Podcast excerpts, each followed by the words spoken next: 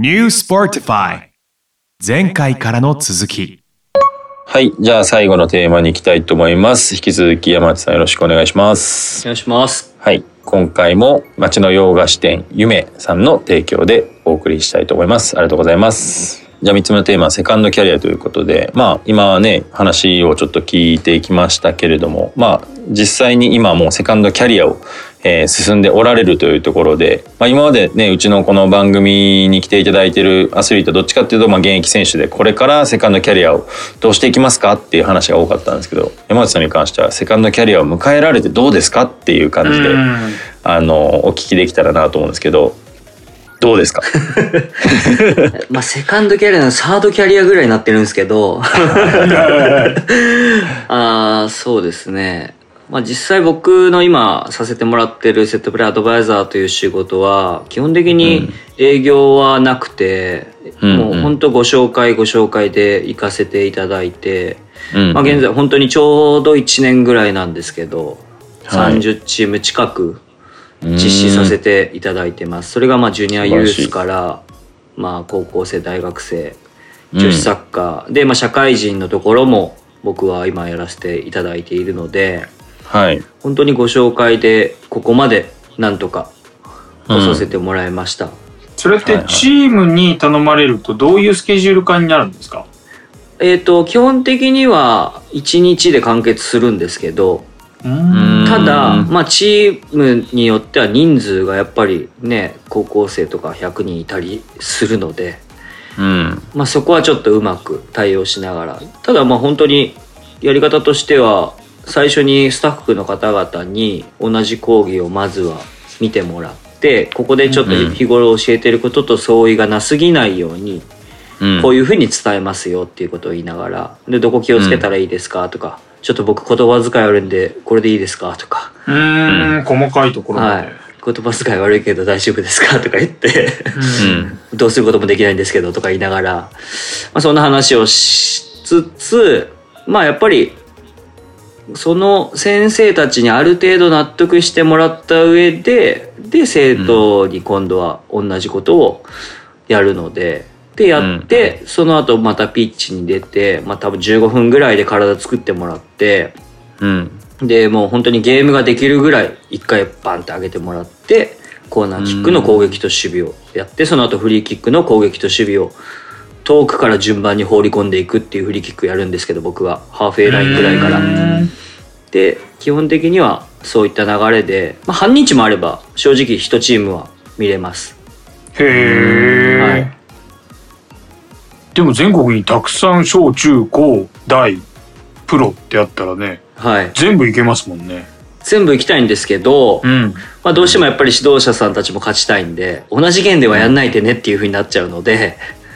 なるほどね。はい。そっかはい。競合になるのか、へえただまあ教えることはもう本当にどこ行っても大体一緒なので大体っていうかまあ一緒なので、早く知ったもん勝ちだよっていう感じはあるんですけどただ、うん。まあ年間契約っていう今形も取らせていただいていてうんうん。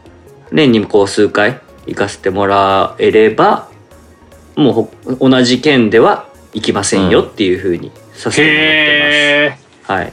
抱えられちゃうわけですねその県にはそうですそうです。ちなみに抱えられてる県はあるんですか？ありますあります。今あの大阪桐蔭さんとかじゃあ大阪はじゃあももう行けないんですよ。うへえ、はい、とか京都立花さんとか。ああ、でも強豪校に入られてるんいやですね。もう結構強豪校行かせていただいてますね本当に。それね、その県で一つってなったら、やっぱ一番ネームバリューあるところにビジネス的に考えたら行きまあたいですよね。行ければありがたいですけど まあなかなかそうもいかないので。なるほど。でも一方でね、弱小チームに頼まれてその県の一番になったらそれはそれですごいですもんね、そうですそうです。そのセットプレーを学んだことによってね、そうです。まあなので結構あるのが僕が行って次の日に練習試合とか公式戦があったりするんで明日やってみます。って言って頑張ってくださいねって言って僕まあ家帰ってきて次の日にこうどうなるかなとか思いながら連絡待ってたら、一番面白かったのが次の日にセットプレーから4点取りましたって。4点取れるとか思って、すごい。はい、これ高校嬉しいですよねでも。はい、これ高校サッカーの、えっと山口県にある宇部工場高校っていうところなんですけれども、えー。あの、まあ、高川学園がトルメンタで一世風靡した山口県なんですけど、今回インターハイで決勝まで行って宇部工場高校は。で、まあまあ負けてしまったんですけど、うん。正直僕、その、いつだったかな？見た時は全然これ勝てるかなぐらいのうん感じだったんですけど、まさか決勝まで行けるようなレベル感ではなかったんですけど、うどんどん強くなってる。まあ高校生なんてやっぱすぐ伸びるので何が起こるかわからないので、うん。半年あれば一気に体も変わりますし。うん。ただまあセットプレーその時だからそんな感じでやらせてもらってたので、うん。あんまり強いイメージはなかったんですけどでもすぐそういう風に結果が出てで動画で、山内さんのおかげで4点取れましたっていううん。インタビューの動画を謎に送ってきてくれてわ嬉しいなと思いながら。うん。はい。それは上がりますね。それが1件だけじゃなくて23件他にもあって次の日にとか、へこの前の埼玉も女子だったんですけどはい。花咲徳栄っていうところを行かせてもらったんですけどの女子サッカー部、はいはい。もう相手がベタ吹きで守ってきてノーチャンスでコーナー1本取ってその1本だけで1点取りましたいや、そういうことっすよね。えーはいまあでもほんまにね、そのか、まあ弱いチームって言ったらあれですけど、もう完全に引いて、とりあえず守り抜いて、もうセットプレーで1点取ろうぜっていう形で、その強い相手に、はい。ね、勝てる可能性が広がるって考えて、やっぱ捨てたもんじゃないですよね、セットはいプレーってね。本当にそうな全んですよ。然捨てたもんじゃないですね。なんか、はうん。それこそワールドカップだなんだっていう時にね、日本が。相対する時に、これはマジ勝てねえぞって相手には、はい。がっつりディフェンスにして 最後にセットプレーみたいなはい、うん。のもありえますもんね。はいちょっと夢、ちょっと言うとだいぶ夢ありますけどね。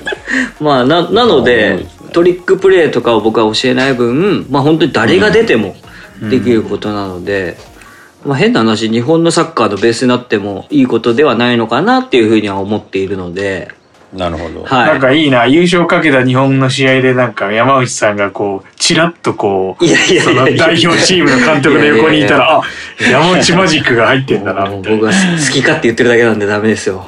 いやいや突き詰める人は突き詰めていくと思うんでもっと突き詰めないと僕もいけないなとは思っているので。これセットプレーで、はい。今、これやったらもっとこの授業伸びるのになーっていうのあるんですか？足りないもの？きそのテックの話のところでやっぱりセットプレーのにもうちょっと特化したまあ映像が撮れる。まあ例えばまあ今だとドローンとかあったりもするのではい。まあそういうのだとかうん。やっぱりセットフォーメーションの発表ってもう今 SNS でも J リーグでも何でもこう442とか423とかポンって出出ますけどセットプレーもそういう風に出てきたらもっともっと面白いのになっていう、サッカー見る方うん。もあなんだ今日こんな置き方してんだみたいな。うん。う んはい。とか。そうっすよね。はい。そういうとこあってもいいんじゃないかなと思いますね。うん。まああと確率。最後に将棋みたいなね、最後の大手みたいなね、チはい。ェスで言うとね、みたいなね、はい。チェックメイトの瞬間ですもんね。なので本当に確率もありますし、まあ、PK だったら過去のどこに蹴ったとか最近は出ますけど、うん。蹴る瞬間に。例えばコーナー今決定率何パーセントですとか、うん。出るだけでもまた変わるのかなと思いますし、うん。はい、そういうところですかね。例えばカウンターどんだけ受けてますとか出たらめっちゃ面白いですけどね。うん。はい。うん。はい。でもこれ海外もありますわね。もしかしたら。海外展開。いや僕来年海外行きたいなと思ってて。来年っていう理由はもうコロナが収まるんじゃないかっていう勝手なあれで本当はもういつでも海外持ってきたいんですけど、えー。はい。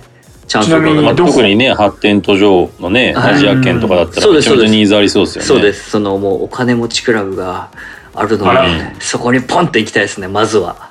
でそこからどんどんどんどんドバイですか？まあ、ほんまね 日本で実績作ってね日本でこんだけセットプレーの得点率上げましたとかでねアジアとか行ったらもうほんまにはい。石油王とか出てくる。か らあいつまあ、取れそれだ、そのパターンだ。何が起こるか分かんないんで石油王の横ににいるパターンだ。命狙われるかもしれない、いハーバーとか巻いてそうですね。巻いてそう。ターバン山内いそうですね。怪しいな。今も怪しいのに。いやいやいや。今も怪しいのにはい。でもめちゃくちゃ夢ありますね。なんかサッカーっていうとコーチとか、まあ、スポーツ選手にね、はい。うんで言うとそっちに行っちゃいがちだけどもちろんはい。コーチの中でのこのスペシフィック詳細の中でこう尖っているものでなかなかそっち行けないだろうっていうところをセットプレイアドバイザーってすげえなって思いますね。ね。うん。かなり隙間産業というか本当にもうねサッカー界でこれ以上差別化できるもんないやろなとか思ってたら出てきましたからね 僕の中で。ここ空いてたんやみたいな。すげえ椅子につけましたよね。キーパーコーチとかね、はい。ストライカーコーチとかいろいろこう出始めてもうないよねとか思ってたらまさかストラ、ね、セットプレそれが自分っていうのもびっくりしますけどね僕は。いつそれもいつも自分にびっくりしてます。それってなんかどこで思いつくんですか？その飲んでてとか。いやいやいやもうシンプルにサラリーマンを辞めたかったっていう。やめたかった出口がセットプレイだっいやたんですか？出口ではないですね。もう本当にサラリーマンを辞めないとメンタルやばかったんで僕じ生きてきた中で。なので辞めてじゃあどうやって飯食おうと思ってうん。でセットプレーに関してはあの、まあ、岐阜でちゃんと数字が結果として出ていたのでそこがあるからか。それがやっぱ僕にとって本当にありがたくて本当選手うん。ね環境の皆さんのおかげなんですけどそのおかげでまずはえっ、と僕の仲間が監督してる高校があってそこにちょっと指導に行かせてもらった時にやっぱりすぐうん。選手たちが目の色変えてやるっていうこととやっぱり結果がそれに伴ってついてきたのであもうこれだったらなんとかいけるかもしれないと思って、うん。あー経験値があったんですね。はいそうですそうです。でまああとはなんていうんですか相場がわからないといううん。どう確かに。どんな金額設定してどんな感じでやりゃいいのかなっていう本当にずっと今もそうなんですけど手探り状態で、うん。はい来て。でもほんまにそのプライシングとか難しそうですよね。その相場もないし、はい。ねそのいくらが妥当かとかもわからないから山内さんが向こう側もはい、値段に対してのなんか変な空気とか流れそうですね一瞬。い。や結構最初は まあ正直こう値切られることはやっぱ多かったですうね。んただ、まあ、僕もやっぱりこんだけやってこさせてもらうとやっぱりまあうん。価値のあるもんなんだなっていうのは、うん。まあ、改めて自分でも実感しているので、うん。まあ、今は値切られることは逆にないかなっていう感じです、それはもう中高大社会人で同じ値段なんですか？そうですね。今のところはさせてもらってます。まあでも本当は値段上げたいと思って。学校ってお金ないじゃないですか基本。まあ、父母会あったりだとか、私立はお金ありますね。ああなるほどね。はい公立はでもねなかなかないですよね。公立はまあでも本当に熱心な先生とかは部費でこう一人いくらずつ取ってとかうんいろいろ頑張ってくださるのでうん僕もやっぱそれ以上のことをしたいなと思うのでうんまあもちろんコーナーフリあのフリーキックやりますけど僕やっぱプロでのコーチっていう経験もあるのででまあ元元プロの経験もあるのでまあそういったところもいろいろちょっとお手伝いさせてもらったりはしてますね。いろんなまあ本当にセットプレーだけじゃなくて。まあ今スローインとかもやってるので僕。へえ。スローインもやったりだとかトレーニングメニューをあの提案したりだとか。うんああそこだけですもんね。手ちゃんと使えるのね。そうです。うん。なのでスローインは逆に言ったらそこでしか手使わないから練習したことないじゃないですか 正直言って。うん だからこそ投げられない。高校生はやんないんですか？あのくるんと回ってパーンって投げるやつは。いややっていいんですけど身体能力の問題なんで。あれは特にそれやることでめちゃくちゃいいみたいなのはないんですね？いややっぱ奥まで飛ばせるっていうメリットあがありますよね。メリットか。はいこぞってやりましたけどね僕中学生の時。身体能やっ力てたんですか？身体能力高いっすねいやいやいや。えー、ハンドスプリングスローインそうですよねね。はいうんそうそう流行りましたけどね。へえそうか本とか出してほしいですね。そうなんですよ本今なんか出したいなと思っていろんな、まあ、SNS とかでちょっと知り合いませんか？ってやってるんですけど、んなかなか本もね手探りあ相変わらず手探りなことばっかりなんで いろんな人たちのご協力をいただきながらうん。勉強させてももらってます。まあ、それこそちょっと僕聞きたいなと思ってたのが、その、ね、一回サラリーマン挟まれてて、まあ、はいその、引退されて、まあ、多分ね、今の状況とかも想像はされてなかったと思うんで、こう、どういう困難がまああったのかとか、まあ、どういうふうに当時、セカンドキャリアを描いてたのかとかちょっと聞きたいんですけど。えリーアルだな。いいっすね。とまず岐阜を対談する時にはい。僕アカデミーの打診があったんですよ。はいはいはたただカテゴリーはまあまだ言われてなくてただアカデミーでも給料下がらないで、下がらないぐらいで残してくれるっていうありがたい話をいただいたので、い。はい。残ってもよかったんですけどうん。僕ライセンス持ってないんですよ指導者の。C 級もですか、はい。ノーライセンスでプロのコーチになってるんですよ。すごいですね。別にでもアシスタントコーチだったらライセンスはなくてもいいですね。もうはい、本当に雑用みたいな感じなんで。雑用みたいな感じではないんですけど。はい。なので、うん。ライセンスがないままあのトップチームのコーチをさせていただいてなんで持ってなかったかというともともと僕指導者に覚悟がなかったんですよね正直言って。やっぱ人に何か伝えることっていうのはその人の人生に関わることなのでその覚悟がなくて、まあ、なぜならばやっぱりいいなと思った指導者もいますしいやちょっとって思った指導者もいますし、うん。でまあ特に4種小4種と呼ばれる小学生とか、まあ、うん。お父さんコーチと呼ばれる人がいたり、まあなんかこうサッカーちょっと知ってるぐらいの人たちがすげえふんぞり返って「いやいやいやいや」言うのとか僕すごい見てて嫌で自分もそう思われるんじゃないかっていう不安もあったりして。うん。っていうので覚悟がなくてずーっと選手の時も指導者みんな取りに行ったりするんですけど全然興味ないからって言ってうん取ってなかったんですよ。で、うん岐阜に呼ばれてでアカデミーに残っていいよって言われたんですけどいやよくよく考えたらもともと指導者やりたくなかったんだからちょっと待てよと思ってそこのアカデミーの打診をステイして、でサラリーマンきっかりかっちりのサラリーマンってやったことなかったので。うんちょっとそっちのお話もいただいたのでやらせてもう飛び込ませてもらいましたねそれも。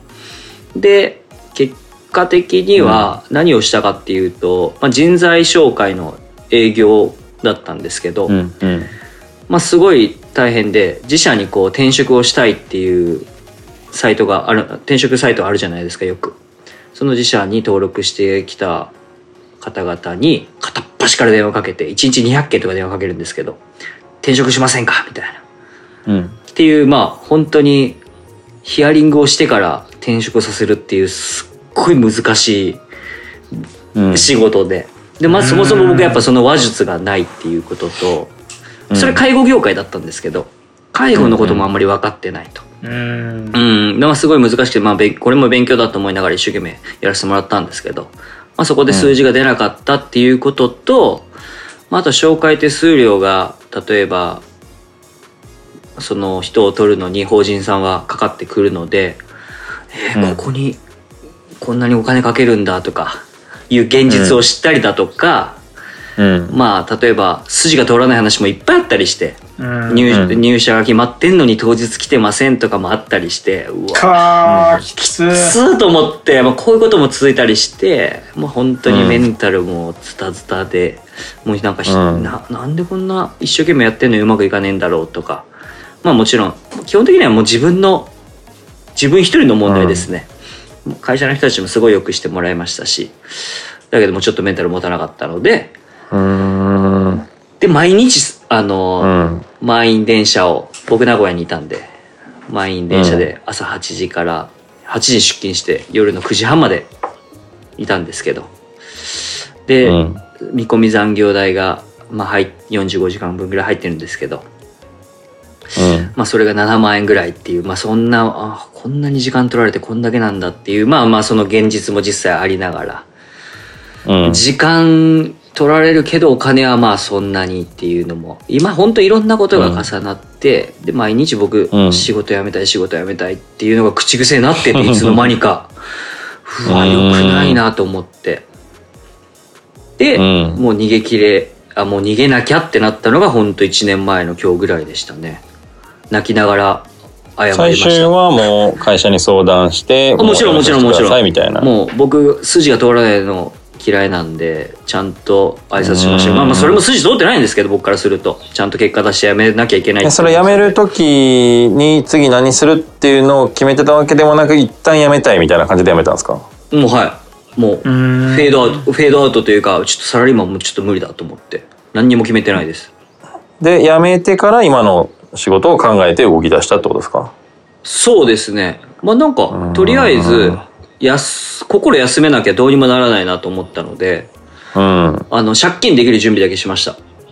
うん。サラリーマンなんである程度ローン組めるんでカードローン。うん。審査だけそこだけは用意周到でしたね。3ヶ月ぐらいは働かなくてもまあうまあん。お金借りてなんとかなるだろうと思ってたんですけど結局そこには1円も出さずにここまでなんとか来れました。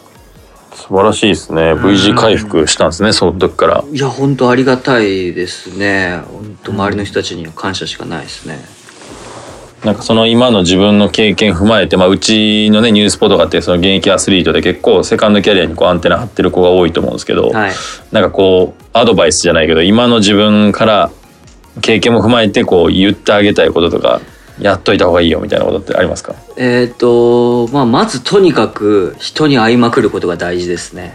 うん。僕本読むのあんまり好きじゃないんで人に会う方が、まあ勉強になるというかいろんな気づきがあったり教えてくれる人は教えてくれるので僕とはやっぱり違うジャンルの人だったりだとかいろんな人たちに会っていろんな話をして、で思わぬところから仕事になったりだとかしてきたのでもううん。とにかく一歩を踏み出すことも大事だし、とにかく行動することが大事かなと思います。で、うん。まあ、やっぱ不安に思うことって僕も常に不安に思っていて例えば9月の仕事僕今入ってないんですけど、うん。そんな感じでいつも僕動いてるんですけど、ただやっぱりそこも一喜一憂せず、まあ、大丈夫大丈夫みたいな感じで本当に心持ち一つで、うん。何とでもなるというかで本当にポジティブな言葉を自分にかけるとか、周りに言うとか、うん。それだけで本当にここまで僕来たんで すごいっすね。世界は変わるわと思,、思ってます正直言って。でもうん。なんか紹介する立場とすると何ですかねこのポジティブさとこの隙間産業っていうのが今までこう紹介しきってるじゃないですか我々とか僕もうん45ぐらいになると、はいはい。あの人いるこの人いるとあーあの人近しいな、まあじゃあ付き合い 長いからこっち紹介しようとかなるじゃないですか、はい。もう一択ですもんね。セットプレイヤーとか。っていないからなんかこう、うん。例えば同じ楽屋でセットプレイヤーってしてる？っ てそういう会話に行きますもんね。はい。すごいですよ。世界変えるってそういうことですよ。だからその対1でも同じあのうーん同じことばっか喋ってる人が一つセットプレイっていう言葉だけでなんか違う広がりが世界が広がってきますもんね。はいそれがビジネスの扉を開くっていうなんかチャラく言うとクリエイクリエイティブですね。いやもう本当ありが、うんありがたいです本当にうんすごいと思いました。はいはい。いやまあぜひねなんかねうちの選手たちにもそういうのをねちょっと刺激与えてもらって、はい。まあねいい部分はちゃんと真似してもらって、はい。ね自分がこう良くなかったというものは伝えてもらってこうしない方がいいよみたいなのねね。ぜひ、うん、伝えていただきたいんで、はい。まあそれこそねサロンきっかけで僕も出会わせてもらいましたけど、ちょっと引き続きねこう積極的に参加してもらってどんどんうちの選手にねはい。いい背中をこう見せていってほしいなと思ってるんで、はい。ぜひ。うん期待してます。はいありがとうございます。僕も紹介しよう。今度じゃああのセットアップを着てセットプレイヤーっていう。これも言いたいだけっていう。なんで最後にちょっと言いたいだけ出てくるんですか ごめんなさい。本当ごめんなさい。言いたいおっごく楽しかったさん絶対出。ちゃうじゃないありがとうございますすみません。はい、はい。ありがとうございました。じゃあありがとうございました。こんな感じでは、はい。い今回のゲストは山内智博さんでした。ありがとうございました。ありがとうございましあた New Sportify 今回はここまで。また次回お楽しみに。